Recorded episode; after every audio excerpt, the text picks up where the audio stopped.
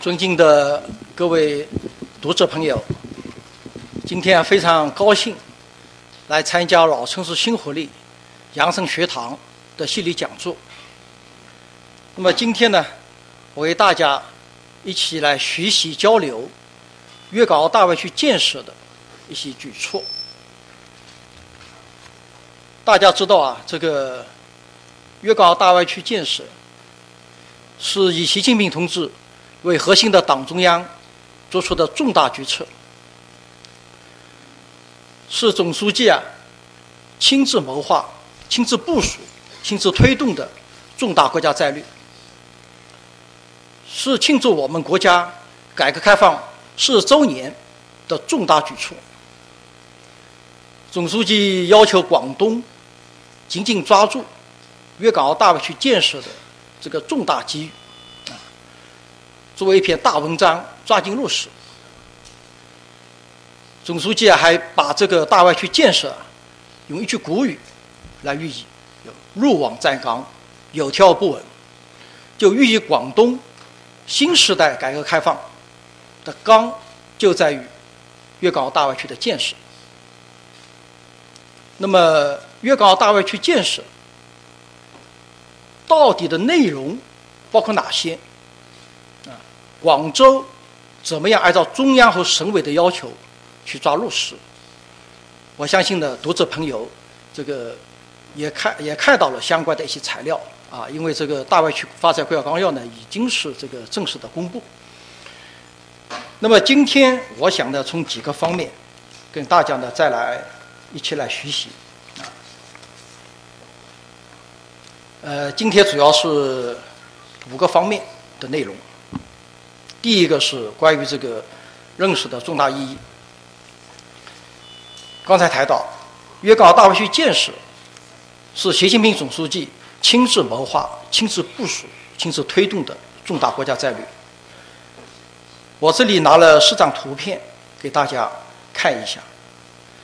第一张啊，在下面的第一张是二零一七年七月一日，习近平总书记啊。在这个香港回归二十周年，专门见证了四方关于粤港澳大湾区建设的一个协议的签署。第二张图片是十九大的报告，专门提到了粤港澳大湾区建设。第三张图片是在去年全国人大广东代表团审议的时候，总书记提出了明确的要求。第四张图片是去年总书记视察广东广州，啊，对我们广东广州啊提出了做出了重要的指示，批示精神。那么重大意义概括起来，可以叫四个有利于，四个重要使命。第一个就是有利于丰富“一国两制”实践。承载着支持港澳融入国家发展大局的重要使命。第二个就是有利于深化改革、扩大开放，承载着建设国际一流湾区和世界级城市群的重要使命。第三个就是有利于打造高质量发展典范，承载着树立践行新发展理念时代先锋的重要使命。第四个就是有利于破解。三地经济社会发展面临的重大瓶颈问题，承载着增进粤港澳三地民生福祉的重要使命。我们先看第一个，这个有利于。那么第一个有利于就是丰富“一国两制”的实践。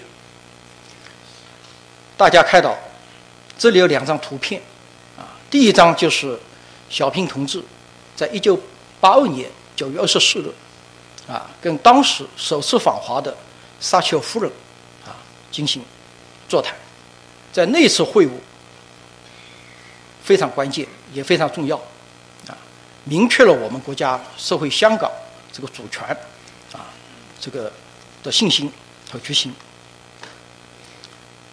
第二个，大家看是经济自由度世界第一，讲的是香港。香港回归以来，连续二十五年被评为世界最自由经济体啊，排名第一。同时，在加拿大的一个有关的排名上，关于这个经济自由度是排名世界第一啊。所以，整个“一国两制”实践对香港、澳门是成功的啊。香港的经济社会发展，包括澳门经济社会发展，得到了长足的进步。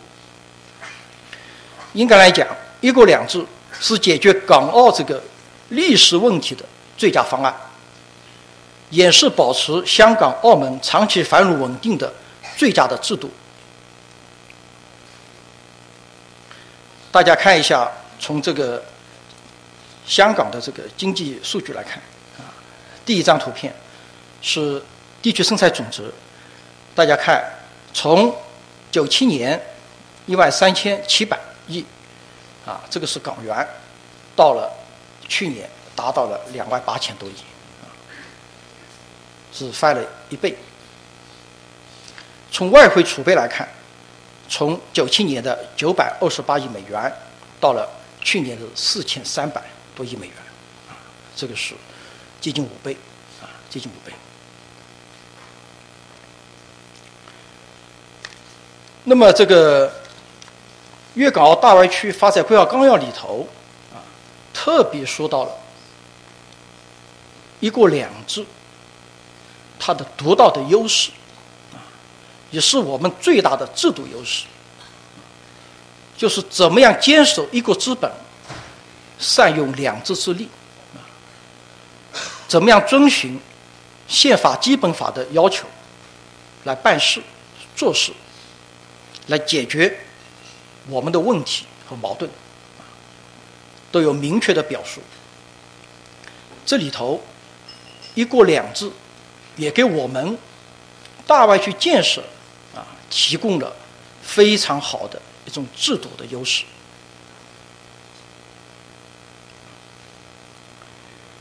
第二个有利于就是有利于深化改革和扩大开放。那么大家都知道，我们国家。改革开放四十年来取得了重大的成就，啊，但是呢，在新的历史时期，整个国际的局势发生了比较大的变化，一些国际的格局发生了一些大的啊调整，或者说正在发生大的调整。这个时候，我们要按照总书记在改革开放四十周年。提出来的要求，就改革再出发，啊，所以在这里头，大家可以看一下，粤港澳大湾区正是顺应啊这个要求进行的另外一次重大改革开放的一个重大的举措。左边第一张是小平同志，这个到了广东。啊，来视察，这个是第二次来巡。第二张照片是习老书记啊，在广东工作，怎么样来推动改革开放先行先试啊？提出了要先走一步。第三张照片是习近平总书记在十八大之后第一次调研，就选择了广东啊，这对广东这个改革开放前沿地，先行地。实验区，啊，提出了应确的要求。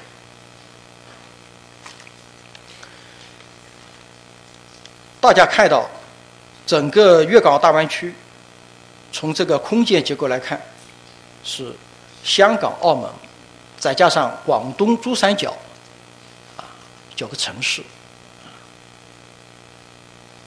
从这个空间来看，香港、澳门都是。临近海，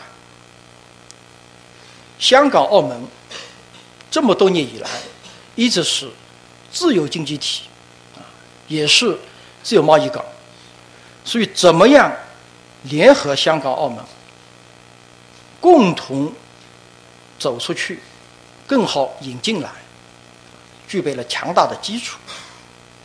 这一点，呃，我想呢，大家可以这个从。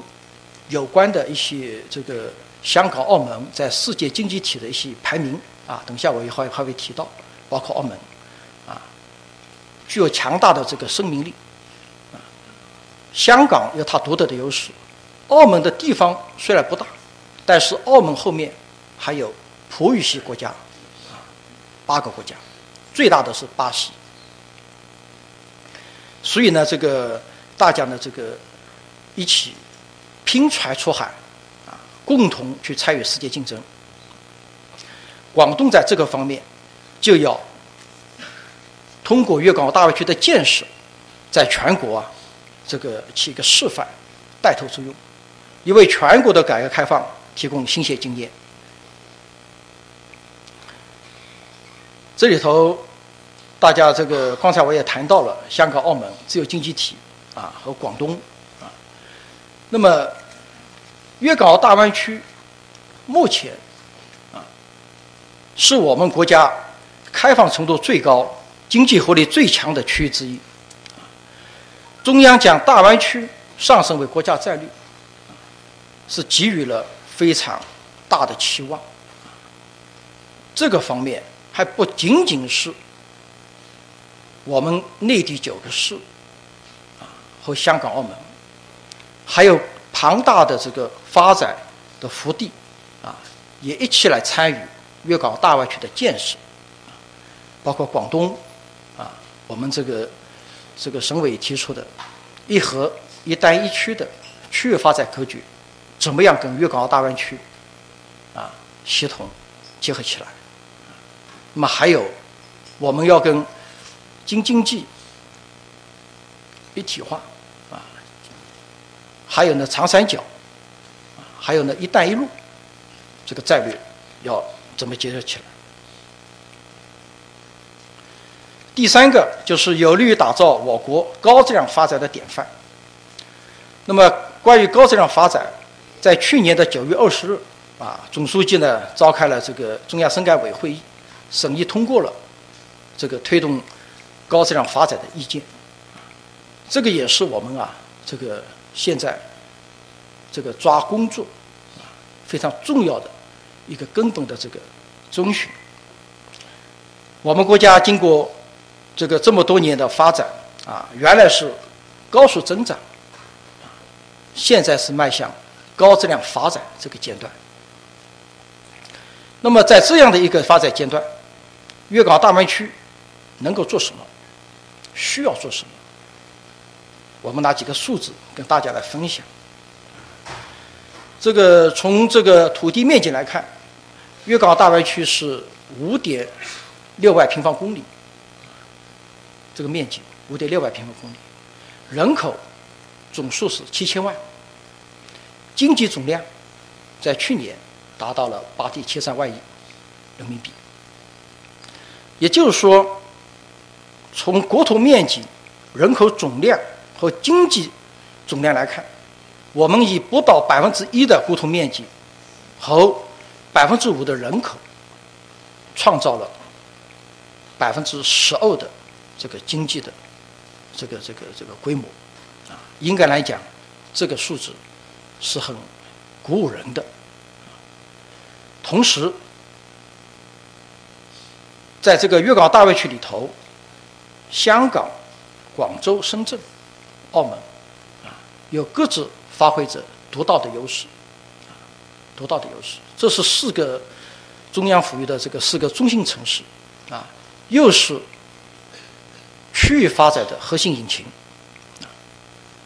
那么粤港澳大湾区有条件在贯彻新发展理念、实现高质量发展上做出示范，啊，做出示范。等一下我还会给大家来分享。粤港澳大湾区跟世界其他三大湾区之间是一个什么样的情况？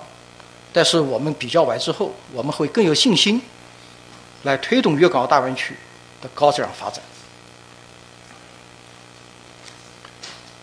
那么谈到高质量发展，这里头我们再来重温一下啊，这个总书记啊，去年对广东广州提出的。要求，总书记在去年三月份全国人大广东代表团会议的时候，要求广东是四个走在全国前列，这是对广东的无比的信任，又给予广东的一种光荣的使命担当。四个走在全国前列，第一个就是构建推动经济高质量发展的体制机制；第二个是建设现代化经济体系；第三个。形成全面开放新格局。第四个，营造共建共治共享社会治理格局。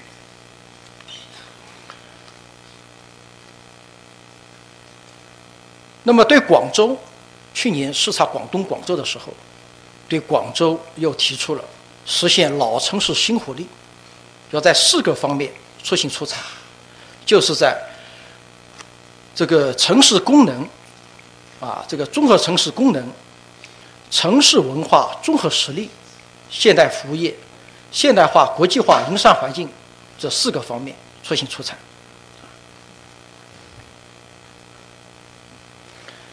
第四个有利于，就是有利于破解三地经济社会发展面临的重大瓶颈问题。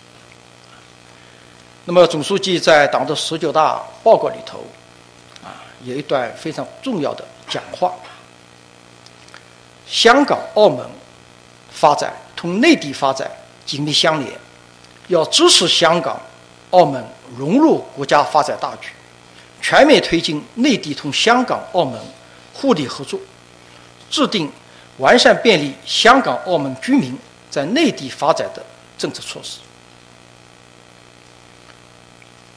那么在这里头，我跟大家一起来回忆一下。啊我们在这个这个上世纪的七十年代、八十年代乃至九十年代的时候，大家在珠三角可以看到，我们很多的工厂是由香港、澳门的朋友过来投资建设。当时香港是重要的制造业基地，特别是。轻工业制造基地，包括当时我们非常自豪的穿戴的一些电子手表、服装、玩具，都是香港的质量。当时的香港人在内地有非常多的一些管理人员。那个时候，香港凭借高质量、非常好的一些制造产品。赢得了声誉，打开了市场，所以当时香港的港口的出口贸易是非常厉害的，啊，非常厉害。也就是说，香港、澳门为我们广东、为我们珠三角的发展、为我们国家的发展做出了重大的贡献。我们要记得，香港、澳门在这里头。承担过非常重要的这个作用。那么在现在进行新的改革开放，香港、澳门依然将发挥他们独到的优势。我们目前也要看到香港、澳门的发展遇到了一些困难，所以通过大湾区的建设，怎么样帮助香港、澳门一起来发展，一起来保持繁荣稳定？啊这个是非常重大的这个政治任务。大家可以看，我在这里头举了几个简单的一些民生方面的例子，啊，就说通过大湾区的建设，怎么样解决香港目前面临的啊人多地少是吧的一些问题，包括澳门经济发展相对产业单一化的问题，我们从民生着手来解决。但是我们在解决香港、澳门的民生的同时，我们珠三角的老百姓，我们广东乃至全国的老百姓，都会同样受益。啊，我们会根据粤港澳大湾区建设的要求，在一些制度安排，在一些政策创新，在一些规则衔接方面，做出重大的一些改革，使得呢老百姓的生活。啊，的幸福感、获得感、安全感能够得到大大的提升。所以呢，就说不但要解决港澳居民的烦恼，还要把我们广东老百姓的烦心事、忧心事，当做自己的操心事，一起来办好。这个是第一个方面。第二个方面呢，关于这个重大挑战。这个重大挑战呢，呃，我想呢分几个维度啊，跟大家来一起来学习、来交流。第一个，我们首先看这个全球的比较公认的啊大湾区的建设，特别是纽约湾区、旧金山湾区和东京湾区啊。其实除此之外，还有很多的湾区啊，伦敦湾区啦、巴黎湾区等等。但我们拿这个世界上比较这个公认的。三大湾区跟我们粤港大湾区做个比较，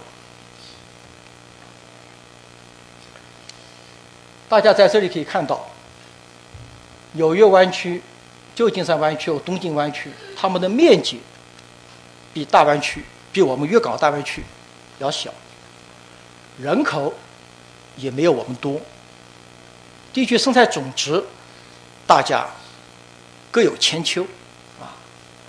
从纽约湾区来看，它的这个呃地区面积、人口和生产总值都保持了一个比较大的优势。旧金山湾区，你不要看它的面积，就看它的人口，已经产生了零点八七万亿的 GDP。那么东京湾区，在整个目前四大湾区的比较来看，它的地区生产总值是最大的，最大的。人口比粤港澳大湾区要少，面积也小，但是这三大湾区它的分工特征是有所不同，啊，有所不同的。那么从纽约湾区来讲，大家都知道纽约是啊是这个金融。那么首先大家一般定位把它定位是。金融湾区，那么旧金山湾区，因为是由硅谷，所以大家一般把它认为是，啊，这个是科技湾区，或者是叫创新湾区。那么在东京湾区，大家因为它有庞大的这个制造业，所以呢，一般呢，大家把它变成了这个制造业的湾区，啊，或者叫产业湾区，啊，这样子的一个分工，啊，这个是，这个是整个四大湾区。这个地图的一个分布的格局。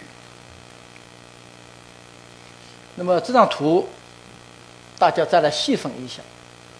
这纽约湾区，其实它又包括了五个大的城市，包括纽约、波士顿、费城、巴尔的摩、华盛顿，啊，五个大的城市。这五个大的城市之间，它们的功能也不完全一样，啊，也不完全。纽约大家最熟悉也最了解，啊，听得最多是金融。但是呢，从这个二零零八年金融危机以来，纽约的情况发生了比较大的变化。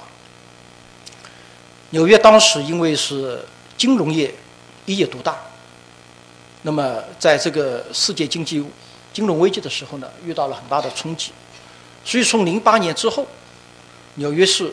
对它的战略做了一些调整，当时提出了纽约要在发展金融业的基础上同步发展科技产业，所以目前纽约的这个科技的发展这个势头非常之猛，啊，某一些媒体甚至已经评论纽约的一些科技已经对硅谷形成了挑战，啊，但是有一个具体的一个数字，我想。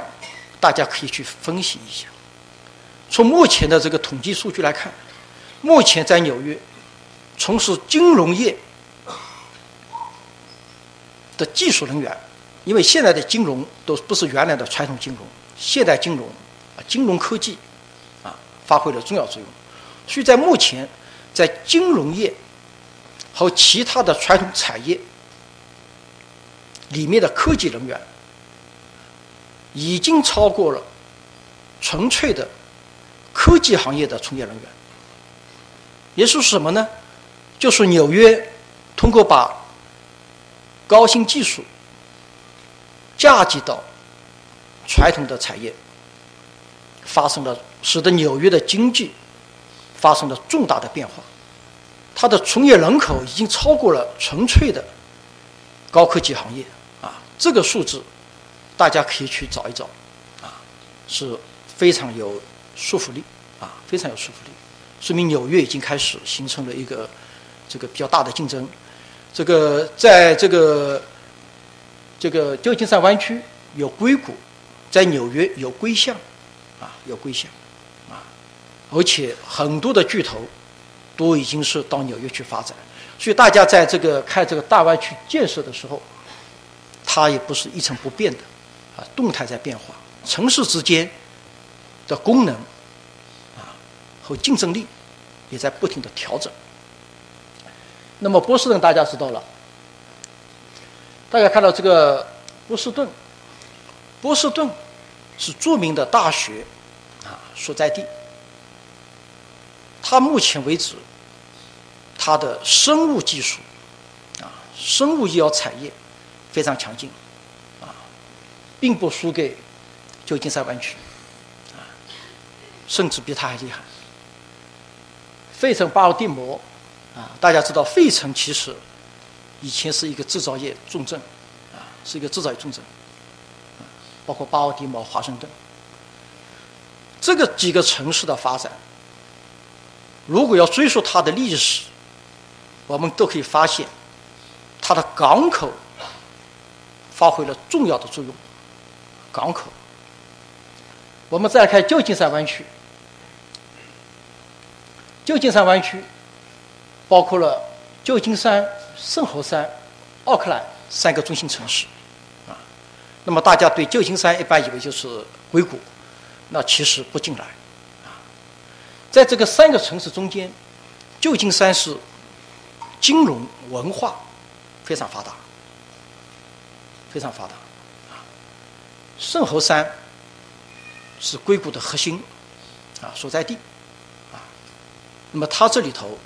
通过它非常好的创新生态，培育了一大批全球知名的高新技术企业啊。我们现在做熟知的都有，像谷歌啊等等，都在那里，都在那里。奥克兰，奥克兰这个城市，它其实它是一个制造业重镇。所以说，我们在看这个旧金山湾区的时候，这三个城市之间也有。结构性的一些功能安排，啊，大家之间是相互分工，啊，协同发展，共同打造湾区的竞争力，啊，特别是我们讲旧金山湾区的时候，就不要忘了，它这里也是制造业的重镇，特别是奥克兰，奥克兰的面积不大，大概一百三十三十八平方公里。人口大概是四十万左右。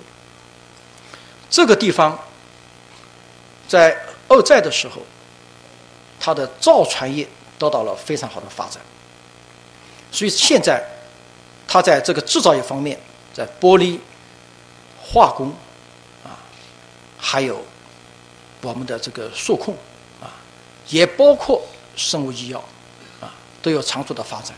啊大家如果去看它的地理位置的话呢，这个这个奥克兰啊、旧金山、圣何塞之间，他们是有桥啊连在一起啊连起来，叫这个有一叫湾曲大桥啊，比那个金门大桥还要早半年开通啊，所以使得这三个城市中心城市之间形成了非常紧密的联系啊。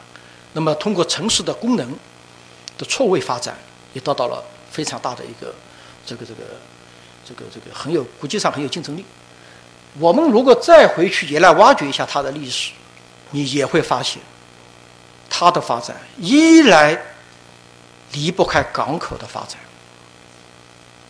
啊，依然离不开港口的发展。奥克兰港是世界知名的集装箱港口，啊，那里的深水码头非常之多。我反复强调。港口的重要性。我们再看右边的东京湾，东京湾几个城市之间啊，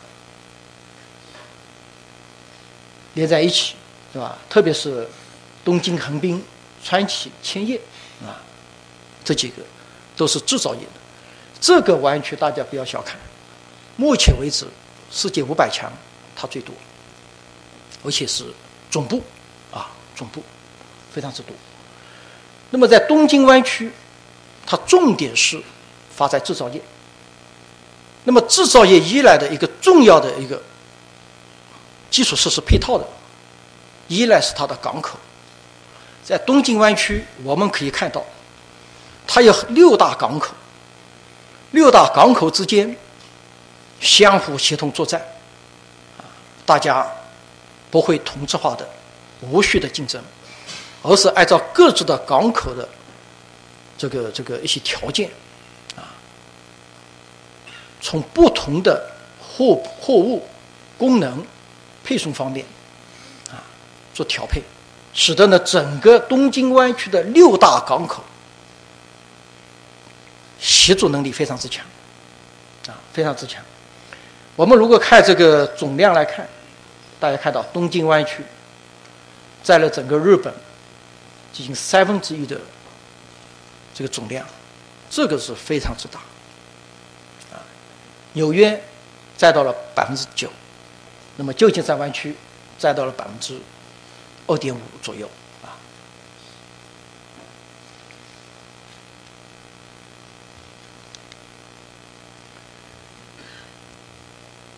这个刚才其实我刚才已经谈到了啊，在一起的时候谈到了这个纽约湾区啊，是金融湾区。在这里头，等一下我会同时讲一下纽约湾区。跟旧金山湾区，它为还除了刚才讲到的，还有什么竞争力？也就是我们在发展我们的粤港澳大湾区，我们还需要关注些什么？啊，大家看到金融业为代表三千家，怎么样？还有一个是这个旧金山湾区，啊，创新经济。那么为什么纽约湾区能够从传统的金融业开始进入到高科技行业？那旧金山湾区为什么它的金融这个这个呃高科技能够发展的这么快？这里头有一个重要的一个原因，就在于除了它具有这个很好的创新文化氛围之外，有一个重要的一个因素，就是资本。资本对于科技发展的重大的推动作用，特别是特别是风险投资。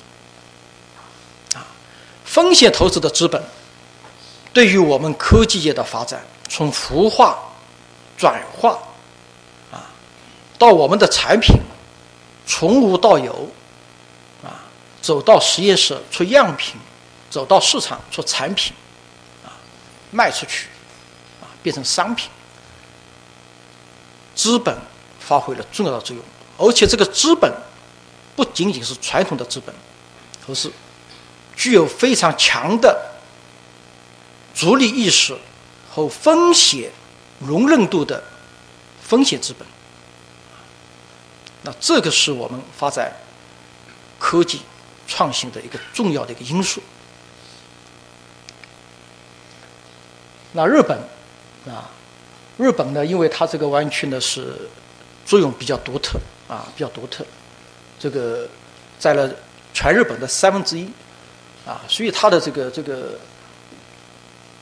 国家对它的这个重视的程度也非非同一般，非同一般。在这里头，制造业啊，一直是这个湾区没有放弃的啊。无论遇到什么样的挫折，制造业一直是作为日本东京湾区一直坚守啊，一直坚守。那目前为止，除了以汽车石化之外，高端的一些装备。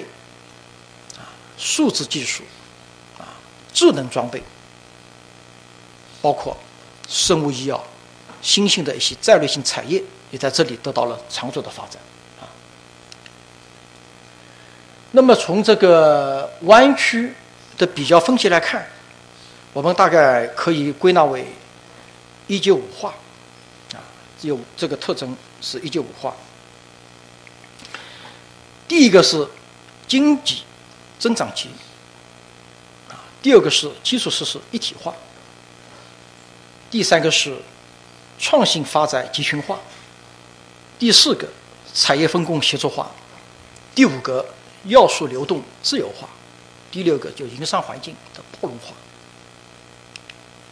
我们首先看经济增长节，那么其实这个刚才大家都知道，我这个不多说啊，不多说。那么回如果回顾我们这个粤港澳大湾区，我们这里面也提出了，我们有三大基点大湾区，啊，在粤港澳大湾区，啊，要作为“一带一路”的重要支撑区，这个是在国际上这个战略。那么对我们大湾区本身内部来讲，内部又形成了三大的这个基点，啊，就是港深，就香港、深圳一个基点。广州、佛山一个基点，澳门、珠海一个基点，在大湾区发展规划纲要里头明确提出了基点带动，啊，基点带动。等一下我还会跟大家来分享一下广佛的一些情况。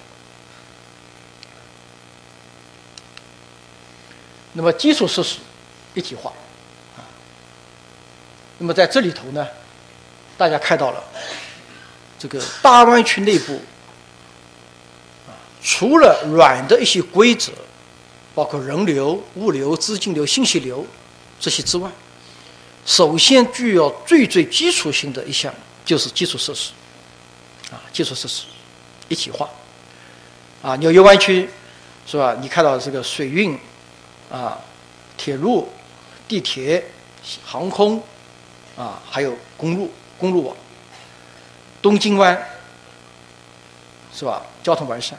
它的轨道交通的通行率达到了百分之八十，啊，这个比例是非常之高，啊，非常之高。日本，啊，这个形成你看看海陆空立体的一个交通网络，啊，那么在这个旧金山湾区里头，其实也是比较顺畅，但是有一个地方它是没有没有通铁路的，啊，一直是。这个没有通铁路，啊，那么就是通过公路啊和大桥去连接的。